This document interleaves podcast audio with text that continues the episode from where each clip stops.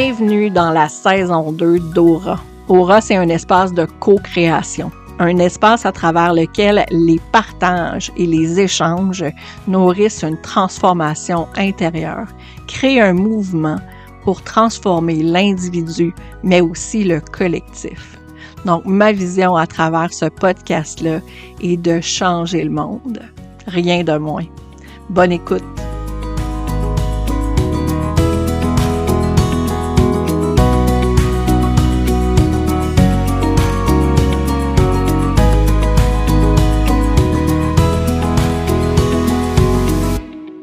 Salut tout le monde. Hey, aujourd'hui, j'ai envie de parler de quelque chose que j'aborde vraiment pas souvent sur euh, mes réseaux, même euh, sur Aura.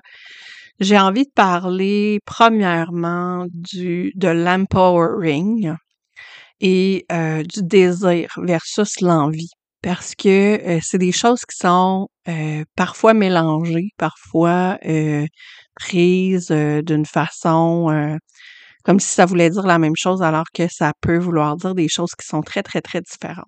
Donc, euh, je commence avec ça. Euh, au moment d'enregistrer l'épisode, il y a un gros mouvement de dénonciation qui a commencé, je dirais, il y a quelques mois, là, euh, au sujet de la pratique de certains coachs à utiliser les montants d'argent qu'ils font pour motiver les gens à leur donner plus d'argent.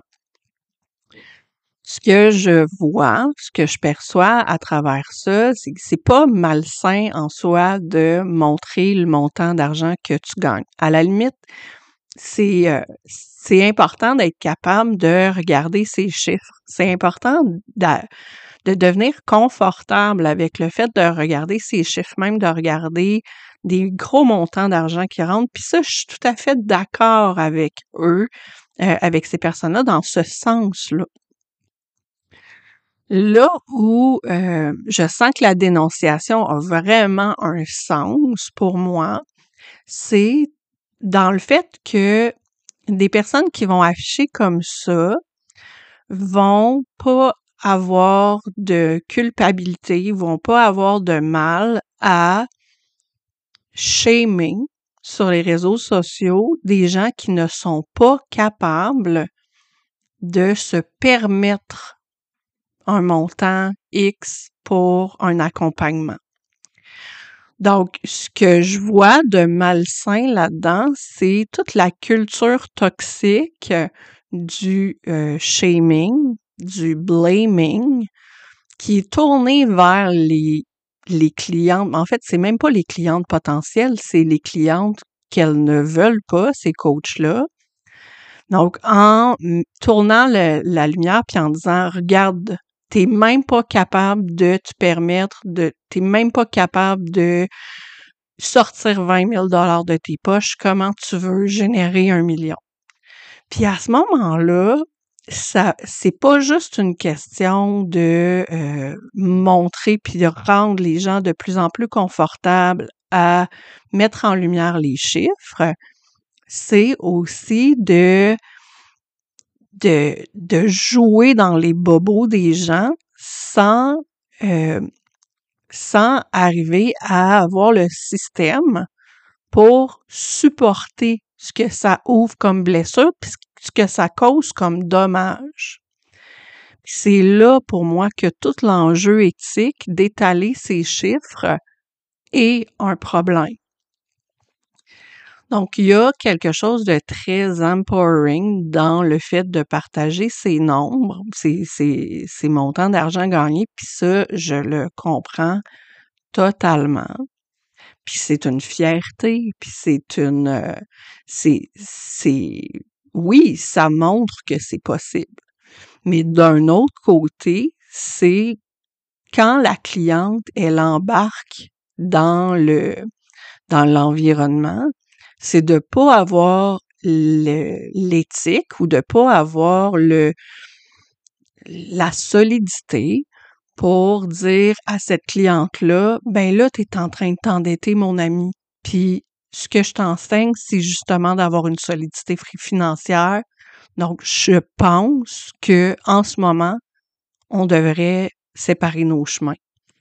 C'est pas de prendre le client par la main que d'être honnête puis transparent puis d'oser dire OK, je, je, je sens que là, présentement, tu es en train de te faire du mal dans mon, dans mon environnement. Tu as besoin d'aller chercher de l'aide ailleurs et ce sera pas moi qui va pouvoir t'aider. En un pour un, pas sur les réseaux sociaux à étaler Hey, les cartes de crédit qui rebondissent, blablabla. Bla, bla. Ça, c'est du shaming. Et c'est le contraire de l'empowerment. Donc, pour moi, c'est ça toute la toxicité qui vient avec une certaine culture de nombre. C'est la même chose qu'on a vu il y a quelques années, puis qu'on voit de moins en moins, là, je dois l'avouer, c'est peut-être moi qui, qui est dans un meilleur réseau, mais je vois de moins en moins, par exemple, des coachs sportifs euh, être très euh, euh, grossophobes dans le dans leurs propos il y a de plus en plus d'offres de coachs sportifs inclusifs. Et j'en vois popper, c'est peut-être parce que euh, l'algorithme est bon avec moi, mais je vois popper de plus en plus de, euh, de, de, de coachs euh, santé, de coachs dans le milieu du bien-être qui ont ce désir vraiment d'accompagner la personne du point de départ où elle est. Donc, pas juste d'adresser son message à une cliente qui est euh, pas, pas, pas shamer les clientes qui ont un surpoids pour euh, les motiver, entre guillemets, des gros, gros, gros guillemets, à atteindre leur objectif. Parce que le shaming, en soi, c'est ultra toxique. Donc, c'est vraiment là que tout se joue. En à mon avis, puis c'est là aussi que euh, des, des changements de conscience entre tout le système patriarcal puis le nouveau paradigme ont besoin de s'éveiller. Dans le sens où le système patriarcal était beaucoup basé sur le masculin, était beaucoup basé sur le go-getter, sur la personne qui travaillait fort, sur la personne qui dépassait ses limites continuellement tout ce qui est euh, dans la culture sportive, ben, c'est beaucoup basé sur ça, la compétition. Et c'est ça aussi que je vois. C'est pas une sororité d'empowerment, c'est vraiment une compétition. Regarde, moi, je prends action alors qu'il une totale non-reconnaissance de l'autre qui prend des actions vraiment alignées, mais d'une façon totalement différente. Donc, c'est à ça que ça sert la différenciation aussi en HD. C'est de prendre conscience de toutes ces différents, ces différentes façons d'être qui, euh, qui, qui sont saines pour l'individu, mais aussi prendre conscience que, oups, là, mon comportement, le, comportement que je suis en train d'avoir, il me fait du bien, mais pourquoi il me fait du bien? Est-ce que c'est un espace de de d'alignement à qui je suis ou c'est un espace de non-soi? La pleine conscience qui vient avec le Human Design, ça nous éveille à différents, à différents niveaux par rapport à ça. Puis, c'est tant mieux si tu es total, tu es déconditionné, puis tu arrives à parler tes chiffres d'une façon saine, tant mieux. Tant mieux, je suis vraiment contente pour toi. Mais de rabaisser l'autre, c'est aussi un comportement qui est, euh, qui est dans le non-soi pour à peu près tous les types, dans le fond. Ben, à peu près pour tous les types. Puis a, en mon sens, aucune ligne de profil, aucune ligne de, aucune, euh, aucun, euh, voyons, canal, etc., qui dit, hey, t'es vraiment euh, à ta place quand tu dis, tu dis que la personne est vraiment poche dans sa vie de pas être capable de payer sa carte de crédit, tu sais, en public. Bref. C'est, je m'emporte un peu. Puis là, ça m'amène à parler de la distinction qui existe entre désir et envie. Parce que euh, dans le gros débat, justement, il y a des gens qui ont nommé la jalousie, il y a des gens qui ont nommé les zones d'ombre, justement, de euh, d'envier, blablabla, mais des fois, on peut avoir tendance à penser que le désir et la jalousie, c'est des choses qui peuvent avoir des, euh, des connotations similaires. En Human Design, le désir, c'est la porte 30. La porte 30, que ça représente, dans le fond, c'est euh, qu'est-ce que je souhaite mettre en action, justement, présentement, pour euh, transformer la société. La porte 30 est là le potentiel de se lier à la porte 41, qui est la porte euh, qui est dans la racine, qui est la porte de l'imaginaire, qui nous permet de rêver à une société plus grande, plus harmonieuse, etc. Donc, quand on regarde l'énergie de la porte 41, justement, le l'empowerment féminin puis la sororité, c'est quelque chose qui peut être, qui peut faire partie de notre notre grande vision qui s'exprime à travers la porte 41.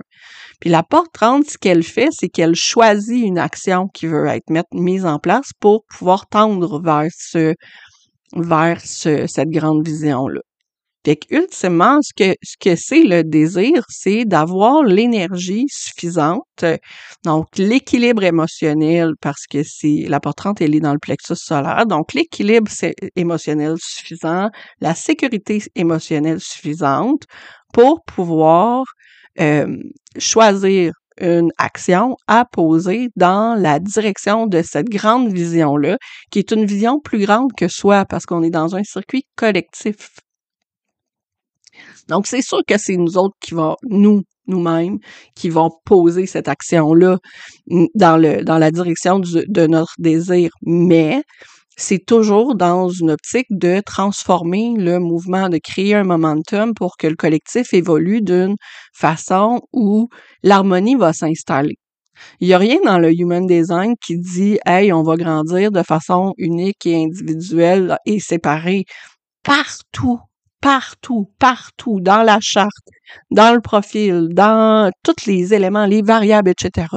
En human design, tout nous ramène à travailler ensemble dans une même direction, soit euh, une personne qui devient spécialiste, soit une personne qui devient généraliste, mais ultimement, tout le monde travaille ensemble pour s'épauler, pour manifester la société de demain. L'énergie qui part de la racine à travers la porte 41, puis qui est sélectionnée, donc un désir est sélectionné par la porte 30, elle est mise en action, elle est euh, elle est expérimentée, puis il y a des apprentissages qui viennent de là, et ces apprentissages-là, ils permettent de d'échanger justement sur bon ben qu'est-ce que ça m'a apporté cette expérience-là, comment ça transforme ma vision? Et on ne reste pas enfermé dans nos petits cocons de Hey, toi, tu, toi, t'es dans le tort, puis moi, je suis, je suis, j'ai raison. Non, parce que ça, c'est le non-soi d'un ajna. Essayer de convaincre qu'on a raison pour, en parlant plus fort puis en disant plus de mots que quelqu'un d'autre, c'est le non-soi d'un ajna. souvent, le non-soi d'un ajna non défini. Donc, à partir du moment où j'essaie de convaincre quelqu'un que mon point de vue est plus valide que le point de vue de quelqu'un d'autre parce que blablabla, pour telle, telle, telle raison, l'expérience, les connaissances, les observations que j'ai faites, ben, à partir de ce moment-là, je ne suis pas disponible à l'écouter et ce n'est pas une sororité. ce n'est pas une sororité, c'est une hiérarchie verticale et là, on revient dans le patriarcat. Donc, pour pouvoir évoluer vers un nouveau paradigme dans lequel tout le monde a une place, tout le monde s'épaule, il faut qu'il y ait de la place à l'écoute. Il faut qu'il y ait de la place à dire Hey, attends un peu là.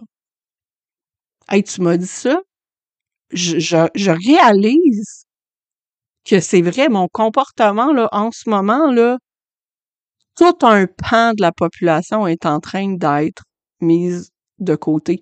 Puis là, là, OK, hey, non, non, je m'excuse, je saute du coq à l'âne, là. Mais c'est vrai que en marketing, le message, il s'adresse pas à tout le monde. C'est vrai que on cible une clientèle spécifique, c'est vraiment important de s'en rappeler, puis bla. Je comprends tout ce principe-là. Là. Ça, là, je, je le comprends fois mille. OK? Mais on peut-tu, là?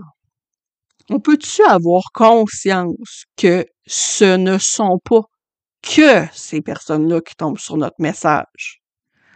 Puis c'est pas nécessaire de les démolir pour qu'elles comprennent qu'elles ne sont pas nos clientes cibles. Il y a une différence entre parler à la personne avec qui on veut vraiment faire affaire, puis démolir la personne avec qui on ne veut pas faire affaire. C'est, c'est, pour moi, là, c'est à des années-lumière. On est vraiment très loin. Donc, bref, je ferme cette parenthèse-là et je reviens à l'envie par rapport au désir. Quand on est dans l'envie, on est dans le... En fait, on limite notre vision à ce qu'on n'a pas. On limite notre vision, on, l'envie, en fait, c'est une vision très, très obtuse de ce qu'on ce qu'on veut. C'est pas un portrait global. C'est une vision très, très, très obtuse de ce qu'on veut.